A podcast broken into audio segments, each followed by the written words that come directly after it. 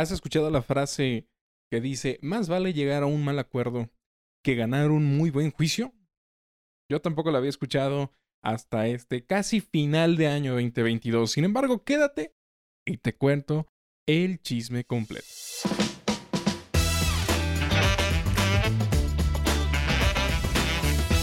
Imaginemos el siguiente escenario. Estás tú realizando, en este caso tú, eh, estimado oyente, como analista de seguridad. ¿Qué analizas? Pues no lo sé, pueden ser diferentes cosas. Puede ser, en este caso, malware, pueden ser correos electrónicos maliciosos, etc. A raíz de esos análisis, pues realizas diferentes tipos de informes, en los cuales lo que buscas justamente pues son diferentes cosas. Aportar a la ciudadanía y mencionarles o, o hacer conocer justamente los resultados de tus diferentes tipos de informes. Hay un malware que se está propagando, hay en este caso diferentes tipos de correos electrónicos que probablemente están siendo suplantados, etc. Sin embargo, lo que nos sucedió a nosotros es, eh, no, sé si han tenido oportunidad, si no han tenido oportunidad, los invito a que puedan acudir a nuestra página de, de internet y ciberseguridad.io y ahí ver que dentro de algunos posts nosotros realizamos publicaciones de alertas. ¿De qué? De correos electrónicos que están siendo, o en este caso de dominios, que están siendo suplantados. A raíz justamente de estos, en este caso de estos dominios, pues lo que estamos haciendo nosotros es alertar a la ciudadanía de que hay correos electrónicos, o en este caso hay dominios, que están siendo suplantados y estos dominios pueden ser de diferentes em, compañías. Eh, hay diferentes tipos de compañías, los invitamos en este caso que vayan a la página, donde eh, se está alertando, donde supuestamente están realizando eh, campañas de difusión de malware a través de esos dominios por medio de técnicas de suplantación. Básicamente son eh, delincuentes que utilizan o identifican ciertas vulnerabilidades y a raíz de esas vulnerabilidades pues pueden llegar a, suplantar nuestro dominio. algo similar nos sucedió con el dominio de una empresa de retail. Tiene un loguito ahí como color lila. Y para terminar, les queremos decir a ellos que ya no son parte de nuestra vida. Eh, ha, terminado esa relación. Es más, ya no vamos a pagar las tarjetas. Presuntamente. bueno, presuntamente ya no vamos a pagar las, eh, las tarjetas. Porque luego no, queremos otra vez que nos puedan llamar la atención. El chismorreo va básicamente de la siguiente forma. Nosotros realizamos una publicación y sí, los, eh, en este caso, en esa publicación, pues se menciona que a lo mejor eh, los administradores no sé si no vieron el contenido de la publicación o algo por el estilo. Sin embargo, sí leyeron en la portada el título. Eh, ¿Qué decía el título? Bueno, pues en este caso, campaña de difusión de malware por, y en este caso el nombre de la empresa, a través del el dominio. Si tú ingresabas y si ustedes ingresan realmente a los posts, pueden ver pues diferentes cuestiones ahí, entre las cuales se encuentra uno que se menciona que es una cuestión de suplantación de, de identidad de correo electrónico y en el transcurso de la publicación se va realizando un análisis de toda esa información. que se realiza como análisis? Pues en primera instancia el correo electrónico. Les mostramos cómo se ve el correo electrónico. Posteriormente les mostramos cuántos correos electrónicos de ellos tenemos en las bandejas de cuarentena. Posteriormente, les mostramos eh, la información de las cabeceras del correo electrónico, que básicamente a raíz de esas cabeceras de correo electrónico podemos analizar si es un correo verdadero o no. Y listo. Eso es básicamente todo lo que se realiza. Sin embargo, estas personas creo que no leyeron o no vieron o no se metieron más en la información que ahí incluye. Bueno, ¿qué era lo que contenía el correo electrónico de, esta, eh, de, este dominio? Pues básicamente era un correo de donde se encontraba haciendo difusión de malware. ¿A qué nos referimos con temas de difusión de malware? Pues bueno, tenía un archivo adjunto, eh, un punto zip, si mal no recuerdo, lo descargabas. Si tienes un buen anti-malware, pues el anti-malware te va a decir, oye, no puedes guardar este contenido ahora sí que voy a recomendarte eliminar el correo electrónico o si quieres ponga en cuarentena el archivo, ¿no? Y, lo, suprime. Si no tenemos un buen anti-malware, pues nos va a dejar abrirlo. Eh, realizamos un análisis un poco más exhaustivo. Llegamos a, en este caso, al punto de tener una máquina, en este caso virtual aparte, y cosas por el estilo. Bien, hasta ahí, todo normal. Meses después, o más o menos un mesecito después aproximadamente, nos llega una notificación a nuestro correo electrónico que dice, em, alerta de difusión de malware por empresa y pongan ahí presuntamente cuál es. Bien, a raíz de eso, pues dijimos, bueno, creo que probablemente va por buen camino, ¿no? La, la, empresa pues dijo, oye, a lo mejor vamos a requerir, ¿por qué no?, la ayuda de estas personas. Conforme empieza a bajar en el correo electrónico, básicamente el correo, pues lo que decía en algún momento era, seleccionen una hora y una fecha. ¿Para qué? Para poder tener una sesión. Posteriormente, inviten a su área legal. Dije, esto no está nada bien. Básicamente en los últimos días del 31, eh, bueno, básicamente de los últimos días del mes de diciembre del año 2022, em, tuvimos esta reunión. A raíz de esa reunión, em, estaban tres personas. Estaba el administrador, o lo que parecía ser el administrador de seguridad, otra persona que no tengo la menor idea quién era, y en este caso, el abogado de la empresa. La, la sesión básicamente inicia de la siguiente manera. ¿Saben qué? Para no perder tiempo por la cuestión de las fechas y cosas por el estilo, ¿qué les parece si vamos al grano? ¿Cómo van a cómo van a resarcir el daño que hicieron a nuestra imagen? Eh, durante la reunión, pues ya los abogados estuvieron, eh, nosotros tenemos un abogado especialista en la parte digital. Básicamente, en qué queda todo después de una, una charla ahí medio, en este caso medio intensa, después de que decían, pues, ¿cómo, nos, cómo, este, cómo va a salir todo esto? ¿Los vamos a demandar? ¿No los vamos a demandar? Se este, finaliza, básicamente por decir, realicen una publicación en la cual a esa publicación eliminen la otra publicación que ya estaba y pongan una disculpa pública. Y listo. Y justamente es ahí donde el abogado menciona, nos agrada mucho que hayamos llegado a un acuerdo, más vale un mal acuerdo que un muy buen juicio. Con anterioridad hemos tenido este tipo de, de eh, pues, pues, básicamente problemáticas, inclusive con algunas otras eh, organizaciones que también tienen, han tenido inclusive estos tipos de problemáticas, les hemos avisado, los etiquetamos, cosas por el estilo, y pues nos agradecen y dicen, oye, ¿sabes qué? Mira, sí, sí tenemos esa problemática. Eh, eso nos sucedió con una entidad de gobierno. Eh, tenemos esa problemática, pero ya lo solventamos, ¿no? O en su defecto, no lo hemos solventado, no vamos a implementar un mecanismo, pero hemos puesto a disposición, pues, un, eh, por ahí un, este, un medio, ¿no? un, un, informe o una especie de alerta donde se les indica a la ciudadanía que, pues, están llegando correos electrónicos de parte nuestra que no son justamente de nosotros.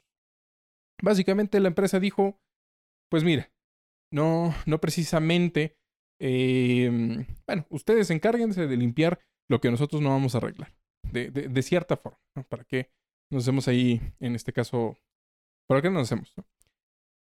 ¿Qué es lo que, eh, en este caso, qué es lo que sucede eh, básicamente después? Unos días consecuentes, se llega la notificación, nos la comparten, y nosotros la publicamos y eliminamos básicamente todo de la parte de redes sociales.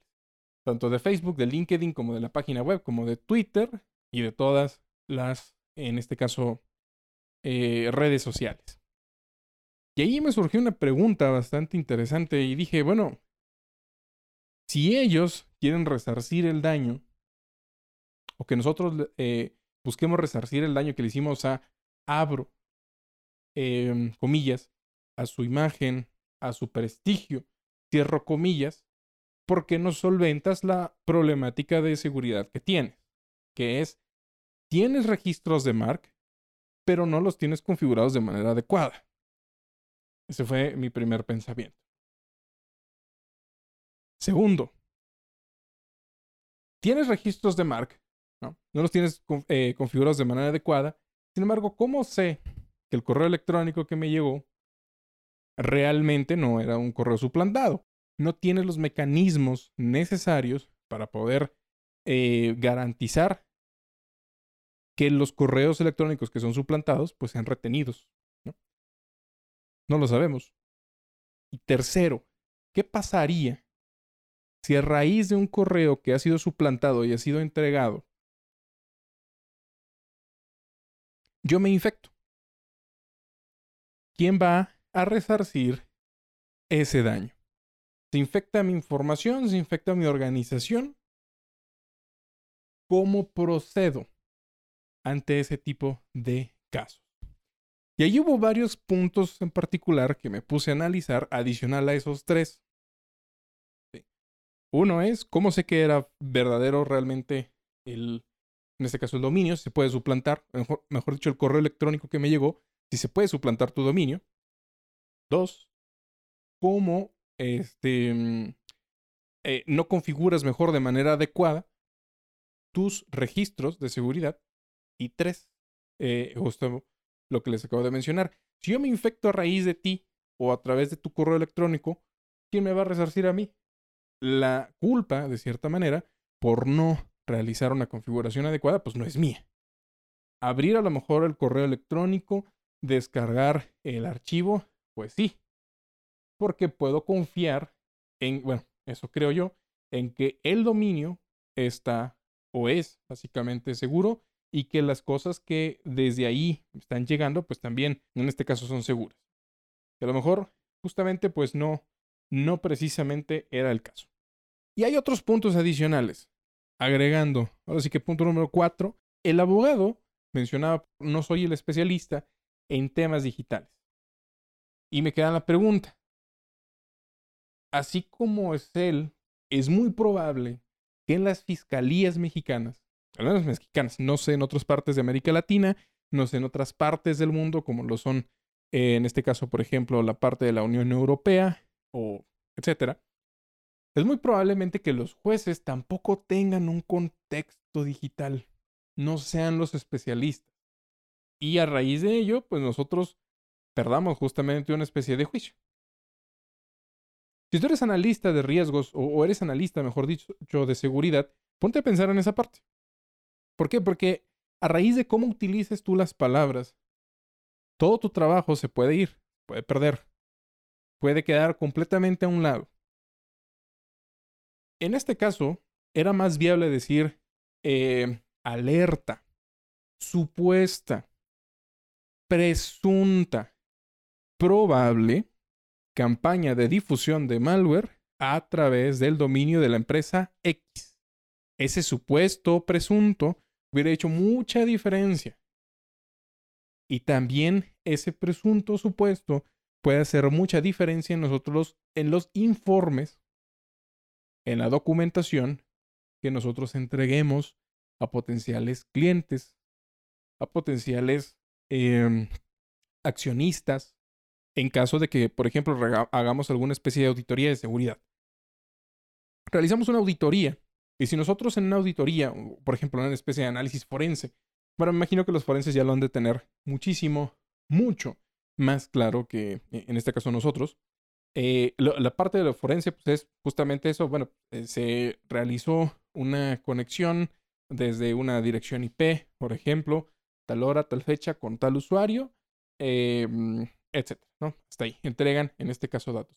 Sin embargo, si se les ocurre hacer una especie de aseveración o un señalamiento directo, que técnicamente fue lo que nosotros en este caso hicimos y que te reitero, todo el resto del contenido de esa publicación, de esa alerta, no sirvió básicamente para nada. A raíz justamente de ello, se, este, pues se lleva a cabo lo que es que alguien que a lo mejor no tiene los conocimientos adecuados tome una decisión de si eres o no culpable en caso de una potencial demanda. O en su defecto, que puedas poner en peligro eh, de manera legal, obviamente, a un cliente. Entregas un reporte, pones tú ahí y señalas de manera directa que alguien fue, eh, se, básicamente se esclarece a través de un juicio que esa persona no fue y pues ya tenemos una problemática nosotros por cuestiones de difamación. Eso justamente lo que nos sucedió a finales de, pues básicamente del, este, pues del último mes. Entonces, terminamos con todo el 2022 y comenzamos casi sin nada este 2023. Joven, ¿qué les parece la, la, la cuestión esta parte? Em, como cuestión final, básicamente, me toca hacerles mención o, comentarles simplemente. Uno, chequen, revisen sus em, registros DNS. No les cuesta mucho tiempo, les cuesta 5, 10, 20 minutos a lo mucho, dependiendo del grado de complejidad que tengan para acceder a las cuentas, tanto de dominio y, similares.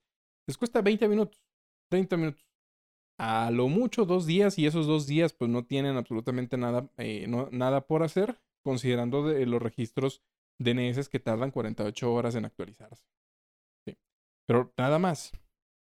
Ahora, en la cuestión en particular, tenemos diferentes tipos de registros. Tenemos, por ejemplo, el registro SPF. El registro SPF, pues ustedes lo pueden agregar.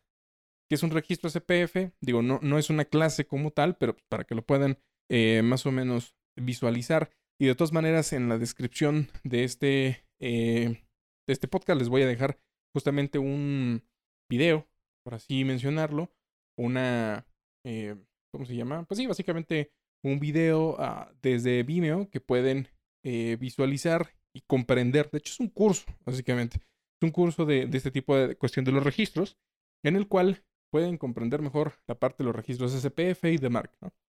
Entonces, a través de esos registros SPF, nosotros le decimos a, los servidores que reciben nuestros correos electrónicos, oye, solamente desde estos lugares puedo enviar correos electrónicos. Nada más. Para eso nos sirve los registros SPF. El registro de MARC es una especie de política o un documento que le va a ayudar al servidor eh, que va a recibir el correo electrónico a decir, bueno, si tú identificas o tú recibes un correo electrónico que no está en los registros SPF, que son los que especifican de única y exclusivamente desde dónde se pueden enviar correos electrónicos, si tú identificas algo así, entonces haz alguna de los diferentes tipos de tres actividades. Uno, ¿qué, qué, ¿qué cosas puede hacer el registro de marca? Pueden hacer tres cosas. Nada, rechazar y poner en cuarentena. Nada o la política non eh, básicamente lo que hace es literalmente nada. Es, ok, ya detecté que eh, está habiendo, por ejemplo, una suplantación del dominio de correos electrónicos, están enviando correos electrónicos a tu nombre desde lugares que no están especificados en el registro SPF. Lo que voy a hacer es, pues nada, solo voy a monitorear. Voy a identificar desde dónde y hacia dónde se dirigen los correos electrónicos. Y a raíz de ello, pues te puede llegar un correo electrónico donde, en este caso, se especifica eh, donde se menciona la dirección IP de origen y la dirección IP de destino. Y listo. Eh, eh, la política de cuarentena, pues justamente hace eso. A las, en este caso los registros, mejor dicho, a las tecnologías de anti-spam. Si tienes una tecnología anti-spam, esa tecnología de anti-spam va a ir a consultar el registro de Mark y le va a decir, oye, he identificado un correo electrónico que pues está suplantándote. ¿Qué hago con él?